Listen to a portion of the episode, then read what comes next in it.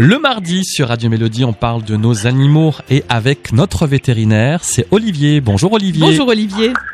Bonjour Sébastien, bonjour Vanessa, bonjour à tous. Aujourd'hui, on, dans notre émission, on va parler euh, du chien et on va s'intéresser, s'intéresser donc à la gestation chez le chien ou chez la chienne. Du coup, euh, avec cette, euh, cette première question, elle dure combien de temps la gestation chez le, chez le chien, euh, Olivier? Donc déjà, on va rappeler la gestation, ça va être la période où il y a le fœtus qui va se développer à l'intérieur de l'organisme. hein. Donc en général, plus l'animal est de grande taille, plus la gestation est importante.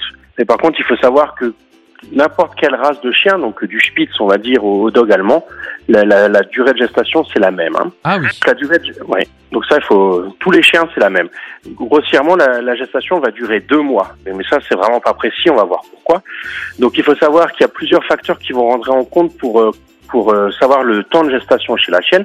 Ça va dépendre à partir de quel moment on le prend.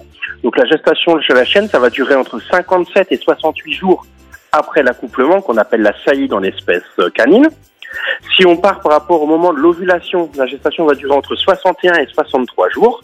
Et si on part au niveau de la fécondation, la gestation va durer entre 60 et 62 jours. Donc voilà, vraiment en fonction de ce qu'on parle, de par rapport à la saillie, l'ovulation ou la fécondation, les durées sont, sont peuvent être très très différentes. Mm. Et ça, c'est dû au fait que bah, les spermatozoïdes ils peuvent, rest- peuvent survivre pendant une semaine dans, dans l'utérus de la ah, chienne et que après l'ovulation, l'ovule elle est fécondable dans les 48 heures. Donc Mm. on voit qu'on arrive facilement à avoir une semaine, plus ou moins deux jours de, de différence. Bah, en gros, c'est deux mois, quoi. Avec, euh, comme tu En dis. gros, c'est deux mois. Voilà, une ou deux semaines de différence. Alors pourquoi c'est important de connaître en fait la date de la mise bas Donc justement être très précis, hein, c'est pour éviter les grands nombres de complications. Donc déjà pendant la mise bas, il faut savoir qu'un chiot, quand il est prématuré, c'est-à-dire que on considère qu'il est prématuré 48 heures avant la date présumée de mise bas, il n'est pas viable. Et il faut savoir aussi que si les chiots restent trop longtemps dans, au niveau de, de l'utérus, on va avoir une souffrance fétale et souvent on a des chiots affaiblis qui ensuite ça va aussi provoquer la mort.